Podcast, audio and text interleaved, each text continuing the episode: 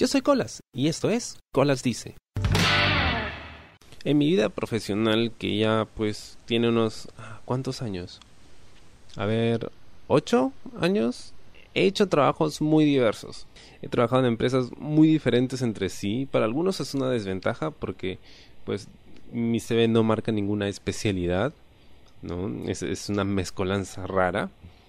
Pero yo lo veo como una fortuna en el sentido en que he hecho cosas diferentes y he aprendido cosas diferentes. ¿no? Quizá no soy un especialista en algo, pero pues he hecho muchas cosas y eso hace que pues toda la experiencia, todo el viaje sea más interesante. No siempre es el mejor pagado, pero pues algo se aprende, ¿no? Y uno de esos trabajos extraños que me ha tocado hacer fue el de traductor. ¿Cómo llegué a eso? No lo sé, pero de pronto estaba ahí eh, traduciendo cosas. Esta era una empresa donde hacíamos servicio de traducción en español e inglés y trabajábamos con empresas americanas en su mayoría que tenían clientes que hablaban español, pues Estados Unidos, entonces la mayoría de clientes eran latinos que no hablaban inglés, a pesar de que puede que tuviesen ya varios años en el país, nunca aprendieron o tienen un inglés súper masticado, entonces si necesitan hablar de cosas importantes como, no sé, pues sus cuentas bancarias o temas médicos, necesitan pues alguien que les traduzca para poder entender. Y esa era mi chamba. Yo era traductor y lo hacíamos eh, por medio de llamadas telefónicas conferenciadas, eh, con un call center. Y wow. Miren, he hecho cosas difíciles en todas las etapas de mi vida. No siempre encontramos ciertos grados de dificultad. Algunas son más complicadas que otras. Pero esta chamba es probablemente la más hardcore que me haya tocado. Sobre todo hacer la transición.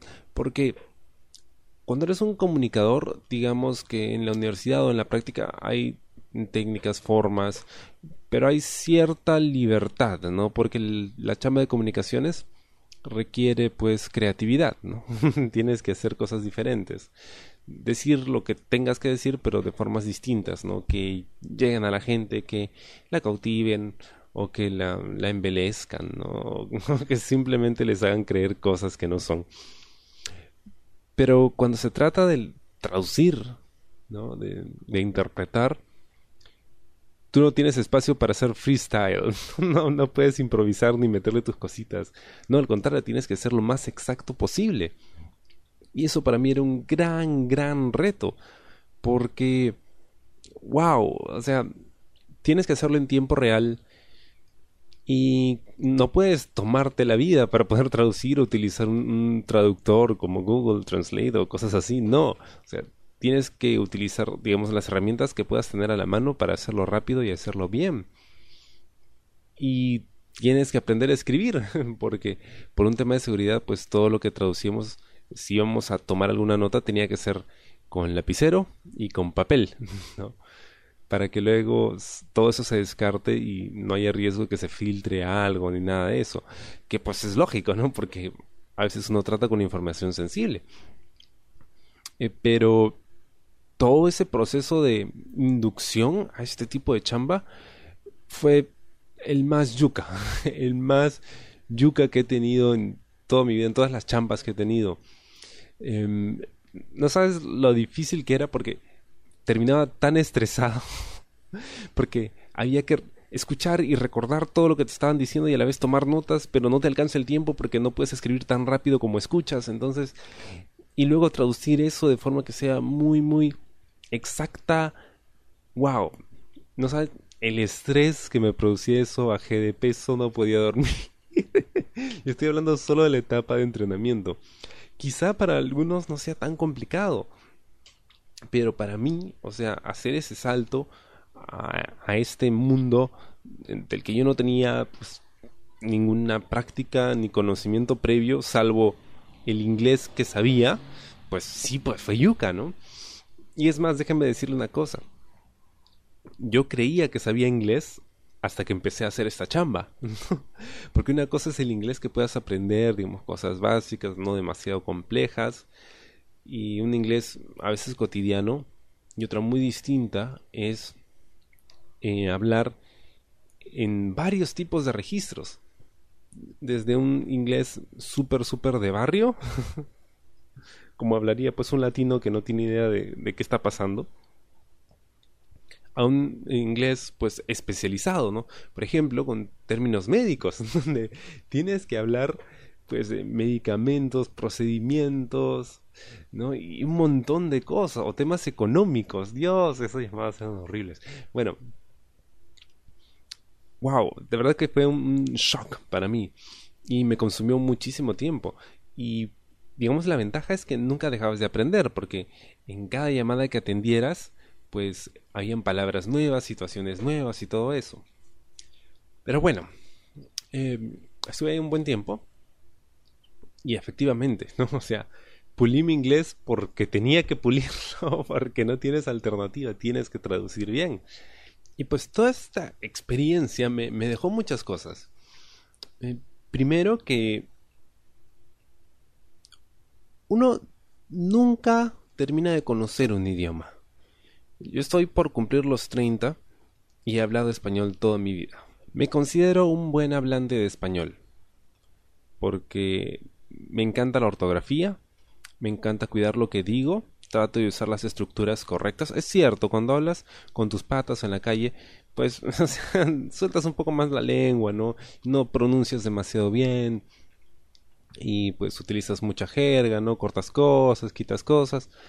Pero cuando se trata de hablar, sí cuido bastante lo que digo. Trato de hacerlo. Pero en estos casi 30 años, yo estoy seguro que no conozco ni la mitad de la vastidad del idioma español. De todas las palabras y todas las estructuras y los tiempos y todo lo que puedes hacer con él. Imagínate, pues, si en 30 años no he podido hablar bien, bien, bien el español, Imagínate el inglés, un idioma que no es el tuyo, ¿no? A pesar de que estamos rodeados de inglés por todos lados, películas, libros, cómics, etcétera, hasta el porno, esto nunca terminas de aprenderlo, sobre todo cuando son temas especializados. Así que todos los días, al menos una palabrita nueva por ahí salía. Ahora, eh, no solo el inglés, sino que aprendes español también. Pero el español de allá, el español que usan los latinos, los migrantes. Y Dios mío, si a eso se le puede llamar español. Porque no solo te encuentras con muchos acentos, ¿no? Porque hay gente de todas partes, del Caribe, Puerto Rico, México, de Sudamérica, Centroamérica, de todos lados, no solo con acentos distintos, sino también con jergas propias o su propio esto spanglish, ¿no? que a veces no entiendes y es, es muy complicado porque les tienes que pedir disculpe, ¿qué me quiso decir? Y a veces incluso se molestan porque creen que están hablando bien y que tú no sabes español, ¿no? que ellos saben más español que tú supuestamente tú eres el profesional, ¿no? El traductor. Y a veces puede ser muy gracioso y en otras ocasiones puede ser muy, muy frustrante, ¿no?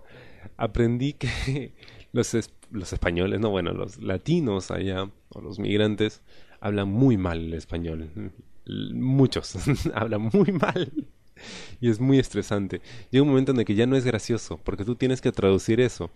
Y si lo hablan mal y tú no entiendes, entonces traduces mal, ¿no? Entonces la cosa sale mal. Y Dios, te encuentras con cada cosa. Eh, sobre todo, lo más complicado es cuando ellos eh, españolizan palabras en inglés. Como por ejemplo una guarajira. ¿Qué cosa es una guarajira? es una palabra muy común que usan allá, ¿no? La guarajira. ¿Qué diablos es una guarajira? Bueno, es un water heater, un calentador de agua. Pero ellos lo traducen así, como guarajira. Y es como que, ¿qué diablos es eso? no tienes la más mínima idea. Pero se trata de algo que es real. Existe, es una palabra en inglés, pero ellos la han amoldado, ¿no? A, su forma de pronunciar las cosas. Y así pues hay tantas cosas como, em, bueno, la guaguas sí es, es, el bus, ¿no? Ellos utilizan el, la palabra esto, guagua para hablar de los buses. La troca es el truck, o sea, la camioneta, ¿no? Una camioneta, un carro. La seguranza, que es en realidad el insurance, o sea, el seguro. Puede ser un seguro médico, un seguro vehicular, pero ellos le dicen seguranza, ¿no? Y esas cosas me, me, sacan de quicio, porque yo tengo un poquito de OCD, es un trastorno obsesivo compulsivo. Y em, pues esto, cositas así como que me dan un, como un tic, porque me desespera, ¿no? Eh, pero aprendes a lidiar con esas cosas. Y aprendes a hablar su español más latinizado, ¿no? Si algún momento termino por allá, por alguna razón, pues sabré de qué cosa están hablando. Eh, aprendes también nombres muy raros, muy graciosos. Mira, es más, a veces como hobby, ¿no? Entre llamada y llamada, tomaba nota de alguno de los nombres que por ahí escuchaba, ¿no? Que eran muy graciosos. A ver, por ejemplo, Aniceto. Aniceto es, uno de mis favoritos. A ver, tenemos eh, Escolático, Celsoso, Siladelso, Macario, uh, Elioviro y eh, Ah, Melesio. Melesio sí se parece. Ah, tengo un vecino que se llamaba Melasio, que en paz descanse. Sí, ese, ese no me extrañó tanto. Pero Nicanor sí. Ahora, Nicanor es un nombre común aquí en Perú. ¿no? Bueno, no tan común, um, pero sí, o sea, Nicanor es conocido. Bueno, pero ese era el nombre de una mujer. Entonces, yo nunca supe si era una transgénero o sea, que se llamaba Nicanor originalmente, pero luego se cambió de sexo, o si de verdad, pues sus padres estaban borrachos cuando la firmaron le pusieron Nicanor. No lo sé, pero te encuentras con nombres así, pues todos los días. Ahora, otra cosa que es muy interesante que, que, aprendí acerca de los latinos allá, y los latinos en general, es que, número uno, no conocen temas básicos hay mucha ignorancia acerca de temas básicos. Por ejemplo, cuando me tocaba atender llamadas médicas en consultorios, em, muchas de estas personas no tenían ni la más mínima idea de cómo funcionaba su cuerpo. E, es obvio, o sea, es, es un tema especializado que los doctores pues pasan años estudiando para poder entender. Pero no tenían nociones básicas, básicas, ¿no? De, de esto. Y, y a veces, o sea, yo no soy un experto, pero por lo menos tengo nociones básicas, ¿no? De las enfermedades que he tenido, que puedo tener, los síntomas, algunos medicamentos que he tomado, para qué sirven y todo eso, ¿no? Hay gente que no tiene la más mínima idea, ¿no? De, lo que les está pasando, ¿no? Em, y sobre todo el hecho de que les explicas y no entienden y les explicas otra vez y siguen sin entender y solo como que un círculo, ¿no? La, bicicleta se repite. Porque son cosas de las que nunca se han preocupado, quizás nunca les han enseñado en la escuela, pero tampoco tuvieron mucho interés en aprender esas cosas, ¿no? Y segundo, que hay muchos temas sobre los que les cuesta muchísimo hablar. Sobre todo a los latinos, ¿ya? Les cuesta muchísimo decir cosas como pene o vagina, ¿ya? Muchísimo, muchísimo. y, de hecho, me acuerdo de, una anécdota. Eh, me tocaba atender la llamada de una uróloga, ¿ya? que estaba conversando con este paciente que le había mandado un mensaje más temprano porque supuestamente tenía un problema con el pene o algo así. La uróloga le llama, ella hablaba inglés, el paciente hablaba español. La me pide, pregúntale qué cosa tiene, cuáles son sus síntomas. Se lo pregunto, ¿no? Sir, what are your symptoms? Y el pata me cuenta, ¿no? No es que, mira, pues, mira, como que me, me arde, me arde al, al orinar, pues, y, y me sale sangre por el recto. Y yo le traduzco eso, ¿no? A la. Y le digo, no, well, I have uh, burning when urinating and uh, I'm bleeding from the rectum. Y la urologa se extraña un poquito, ¿no? Y me pregunta, a ver, me dice que está, le arde al orinar, pero está sangrando por el recto. Traduzco eso y el paciente me responde, sí, sí, sangro por el recto. Así que me dice, intérprete, por favor, pregúntale exactamente a qué se refiere con que sangra con el recto. Y nos encerramos ahí como unos 10 minutos hablando. Llega un momento en que te entrampas, ¿no? Porque una parte está muy segura de lo que dice y la otra también. Entonces, como que no se encuentran, ¿no? Y parte de la chamba del traductor es poder, digamos, crear ese, ese puente cultural, ¿no? si tú sabes que en un lado del mundo se habla de esta forma o se entiende el mundo de esta forma y del otro lado no, pues tú explicas, ¿no? ¿Qué sucede? Entonces yo le digo, le pido permiso, ¿no? Porque tienes que pedir permiso, no puedes simplemente mandarte a hablar porque sí, porque tu trabajo es simplemente ser un conductor, ¿no? Del mensaje, ¿no? De un lado a otro. Le pido permiso a la doctora. Doctora, creo que hay un problema de, de conceptos. ¿Me permite un momentito aclarar? Y bueno, ella está cansada, ¿no? De insistir, así que dijo, ya, mándate. Y el tema era que la doctora estaba preocupada porque él decía que estaba sangrando por el recto.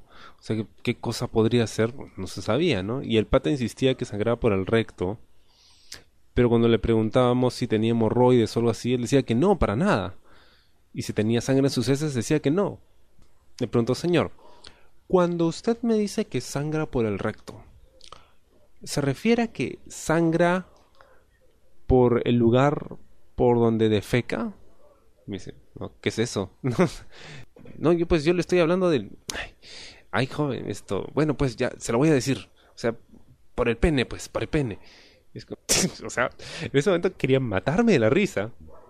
Y le expliqué, ¿no? Señor, el recto es ese conducto que conecta su intestino grueso con su ano, por donde sale el excremento. Y dice, Ah, pues yo no sabía. Yo creí que el recto era el pene, pues el recto. Entonces le explico al urólogo y es como que, bueno, ya. Y continuaron con la consulta. Pero cosas así, o sea, que parecen tan obvias, tan simples, ¿no? Como que... Y luego me puse a pensar, yendo de camino a casa, ¿no? ¿Por qué habrá confundido el recto? Ah, seguro porque cuando se erecta no es recto. como... Cosas así. Eh, me acuerdo que eh, se acercaba el Día de Acción de Gracias y eh, era una señora que está llamando a un hospital para saber si atendían el Día de Acción de Gracias, ¿no?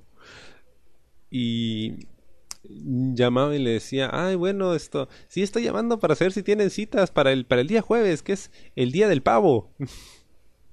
y yo le traduzco eso, ¿no? A, la, a la, señorita eh, recepcionista del hospital, ¿no? Well, I want to know if you have any appointments for uh, Thursday, for the Turkey Day, el día del pavo, Turkey Day.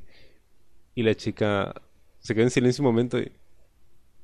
I'm sorry, interpreter. O sea, discúlpame, intérprete, ¿qué cosa estás diciendo? Y yo, o sea, yo me quería morir de la risa porque yo entendía cuál era el problema, ¿no? Es que la señora no sabía qué cosa era el Día de Acción de Gracias. Ella creía que se celebraba el Día del Pavo. En todos los Estados Unidos se celebraba el Día del Pavo. Yo le traduzco eso, ¿no? Well, um, bueno, señora, esto, quiero saber si tiene usted citas disponibles para el día jueves, en el día del pavo. Y tú podías escuchar a, la recepcionista del hospital como que... no, no tenemos citas el día jueves, no trabajamos. Entonces, cositas así como que... De verdad, te producen gracia, pero te das cuenta de la falta de información básica que tiene la gente. Por supuesto, no, solo es risas, ¿no? En esta chamba. Eh, hay gente que te llama muy alterada y a veces te grita a ti eh, porque cree que tú eres el, el, de la empresa, ¿no? O sea, no entienden muy bien que tú eres un traductor, creen que tú eres el de la empresa y te gritan a ti, ¿no? Y tú luego traduces eso. Obviamente no lo traduces gritándole a la otra persona, ¿no? O sea, tratas de mostrar, digamos, el sentimiento del, que está hablando, pero no, o sea, tampoco logras putear, ¿no? A tu cliente, ¿no? Porque estas empresas son nuestros clientes, ¿no? pero la idea es transmitir, digamos, el, el sentimiento, ¿no? La intención. Pero te gritan a ti, ¿no? A veces pues tienes que hacerles el par y decirles, disculpe señora, yo solo soy un traductor, o sea, yo no trabajo aquí, yo, soy, yo le estoy traduciendo, por favor, controles, ¿no? Em, Y a veces pasa eso. Como también hay eh, clientes que también pueden ser bastante rudes, ¿no? A veces malcriados o groseros. Porque hay un tema, ¿no? Como estas son llamadas, o sea, no estás ahí en vivo, pues hay N cantidad de problemas técnicos donde tú no escuchas bien a un lado, entonces tienes que pedir que te repitan y creen que lo haces porque no sabes. No es porque no sabes, sino porque no escuchas bien. Entonces tienes que asegurarte de lo que digas, pues está bien y es lo más acertado posible. Hay gente que se aburre, que te tira el teléfono, en fin. Y esa es otra de las cosas que aprendí en esta chamba. Es que la chamba de atención al cliente es quizá la más difícil de todas. Porque, a ver, en cualquier otro trabajo que he tenido, pues no necesariamente tengo que lidiar directamente face to face con el cliente, ¿no? Con el consumidor. O incluso cuando tenía que hacerlo, ¿no? Cuando eh, vendía o vendo eh, alguna cosa por internet pues, o sea, tú tienes la opción de simplemente decirle, ¿sabes qué? No quiero nada y no te, no te vendo nada y punto, y se acabó, ¿no? Si la gente te cae mal o, se pone muy, malcriada contigo. Pero en este caso no. O sea, tú no puedes simplemente colgar una llamada si no te cae bien o si te están hablando feo o si, si hablan español hasta las huevas. no tienes opción, tienes que seguir, tienes que sacar tu llamada adelante. Eso es algo que tengo ahí en mi chip. Y me ha ayudado bastante, por cierto. Em, pero tienes que ver la forma, ¿no? De, de, hacer que las cosas sigan, ¿no? Y siempre ser amable, siempre agradecer, ¿no? Y ayuda mucho también. Hay mucha gente que pues llama muy alterada a veces para quejarse por algo. Y tú los tratas bonito, ¿no? Y a pesar de que incluso el cliente no haya podido solucionar el problema a esta persona que llamó, esa persona te agradece mucho a ti, ¿no? Y dice, bueno, joven, ¿sabe qué? La verdad es que ya no quiero nada con ustedes, cancéleme todo. Pero usted no, joven, usted ha hecho un muy buen trabajo. Me encanta su voz, muchas gracias. y eso también reconforta, a veces te dan la bendición, ¿no? Y cosas así. Y a veces te toca traducir esas cosas también. A veces hay gente latina, cubanos a veces que... Cubanas sobre todo. Recuerdo que un día una señora estaba súper molesta porque había venido a la compañía del cable y le iban a poner un, un cable en una de sus paredes, pero yo no quería que le rompan la pared, estaba enojadísima, y además le molestaba que el pata al que le había mandado no hablaba español, no hablaba inglés. Entonces yo le traducía a esta señora y la señora, o sea, gritaba, gritaba horrible, gritaba horrible esto, pero trataba de ser amable conmigo, pero sabía que yo no tenía nada que ver, ¿no? El tema es que cuando ella hablaba, ella pues utilizaba el, sí, mi amor, mira que yo no de esto que lo otro. Cariño, mi vida. Entonces, todas esas cosas, yo también las traducía, ¿no? Entonces tenía que... Yes, my love, look. es gracioso y espaltoso también. A veces, o sea, te, te avergüenza hacer eso. Recuerdo que una vez una madre llevó a su niña a un otorrinolaringólogo, una mujer, Em, para que le hiciera un examen de escucha, ¿no? Y, esta otorrino le explicaba a la niña, ¿no? Que a veces durante el examen iba a escuchar sonidos así muy graves, ¿no? Y sonidos muy altos. Y ella lo hacía con esa voz.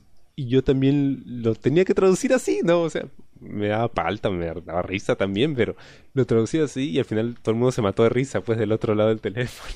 Me decían gracias, gracias por, por tu esfuerzo, eh, intérprete. Y yo, oh, Don't worry. It's okay, man. Um, recuerdo que una vez, eh, como todos compartimos, digamos, el, centro de trabajo, no son cubículos y pues cada uno está en su, en su llamada, ¿no? Pero a veces se escucha lo que está traduciendo el otro. Recuerdo que en un momento, en una llamada, un señor, porque hay un señor eh, que tiene una voz así muy grave, muy profunda, muy bueno en su trabajo, pero tiene una voz así, un vozarrón esto, todos estamos concentrados en lo nuestro y de repente escuchabas al Señor decir, Señor, sus tripas están llenas de caca. Caca, Señor, tiene caca. y no podías evitar ponerle pausa a tu micrófono y matarte de risa un ratito. porque lo dijo con tal pasión, porque seguro llevaba un buen rato tratando de hacerle entender al Señor, al paciente qué era lo que le estaba sucediendo y el paciente no entendía y tienes que usar esos recursos, ¿no? Mientras más simple, mejor. Y esa es otra cosa que aprendes, ¿no? A hablar en diferentes niveles, ¿no? a veces no te entienden con la explicación que te dan, tienes que tratar de hacerlo más simple para ellos, ¿no? Y te enteras de muchas cosas, em, porque hay muchas personas que llaman, pues, no solo para hablar de sus temas médicos, a veces temas personales también, ¿no? Eh, me ha tocado eh, llamadas donde tenía que hablar con loquitos, gente que estaba en, hospitales psiquiátricos, manicomios, ¿no?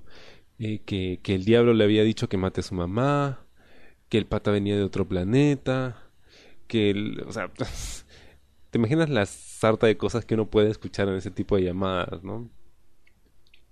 Pero también momentos muy tristes, ¿no? Donde te toca decirle a una madre que su hijo probablemente no se despierte nunca porque se le pasó la mano con la droga, se desmayó, vomitó y se ahogó con su propio vómito y eso le llegó a los pulmones, pero también le bloqueó el, el aire al cerebro y probablemente no vuelva a hablar ni nada, o sea, no saber qué cosa va a pasar con tu hijo y tener que transmitirles eso, ¿no?